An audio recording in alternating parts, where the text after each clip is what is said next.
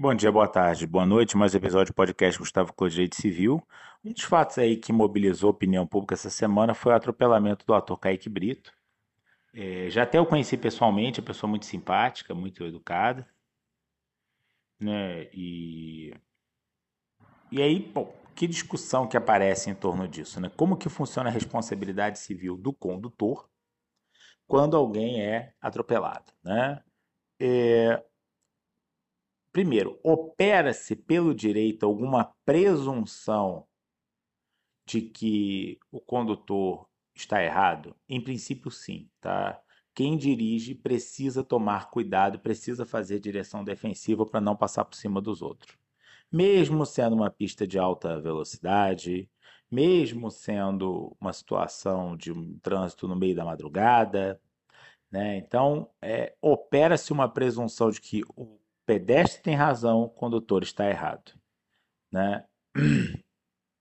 É claro que isso pode ganhar novos contornos se o atropelamento é feito numa rodovia federal, se o atropelamento acontece numa pista com as laterais fechadas, numa pista que tem passarela por cima ou por baixo. Tudo isso muda de contorno em situações como essas. Só que o local onde foi é, atropelado o Kaique Brito, que é na beira da praia, é um local de, de trânsito usual de pedestre, com pista de, com pista de, de, de, de bicicleta, um lugar onde brinca criança, passeia cachorro. Então, em princípio, para o direito civil, o motorista está errado. Ok? Não, não é um caso de culpa exclusiva da vítima. Seria possível caracterizar culpa concorrente? Acho difícil, tá? Visto, visto da hora que o atropelamento aconteceu, as circunstâncias. Do ponto de vista criminal, tudo muda? Do ponto de vista criminal, tudo muda. Para ter crime, tem que ter dolo, tem que ter culpa, na perspectiva do direito penal. É tudo diferente. Para o direito civil, o direito civil ele se contenta com menos rigores, tá? Para que haja responsabilização por eventual indenização.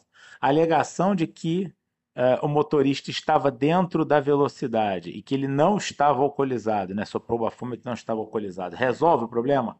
Também não resolve o problema, né?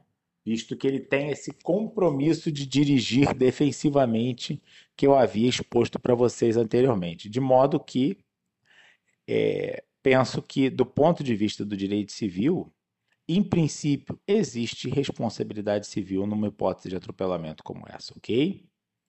Vamos ver quais vão ser os futuros desdobramentos. Eu sequer sei se a família vai processar o motorista, mas estou analisando em tese aqui para a gente pensar se tem responsabilidade civil ou não.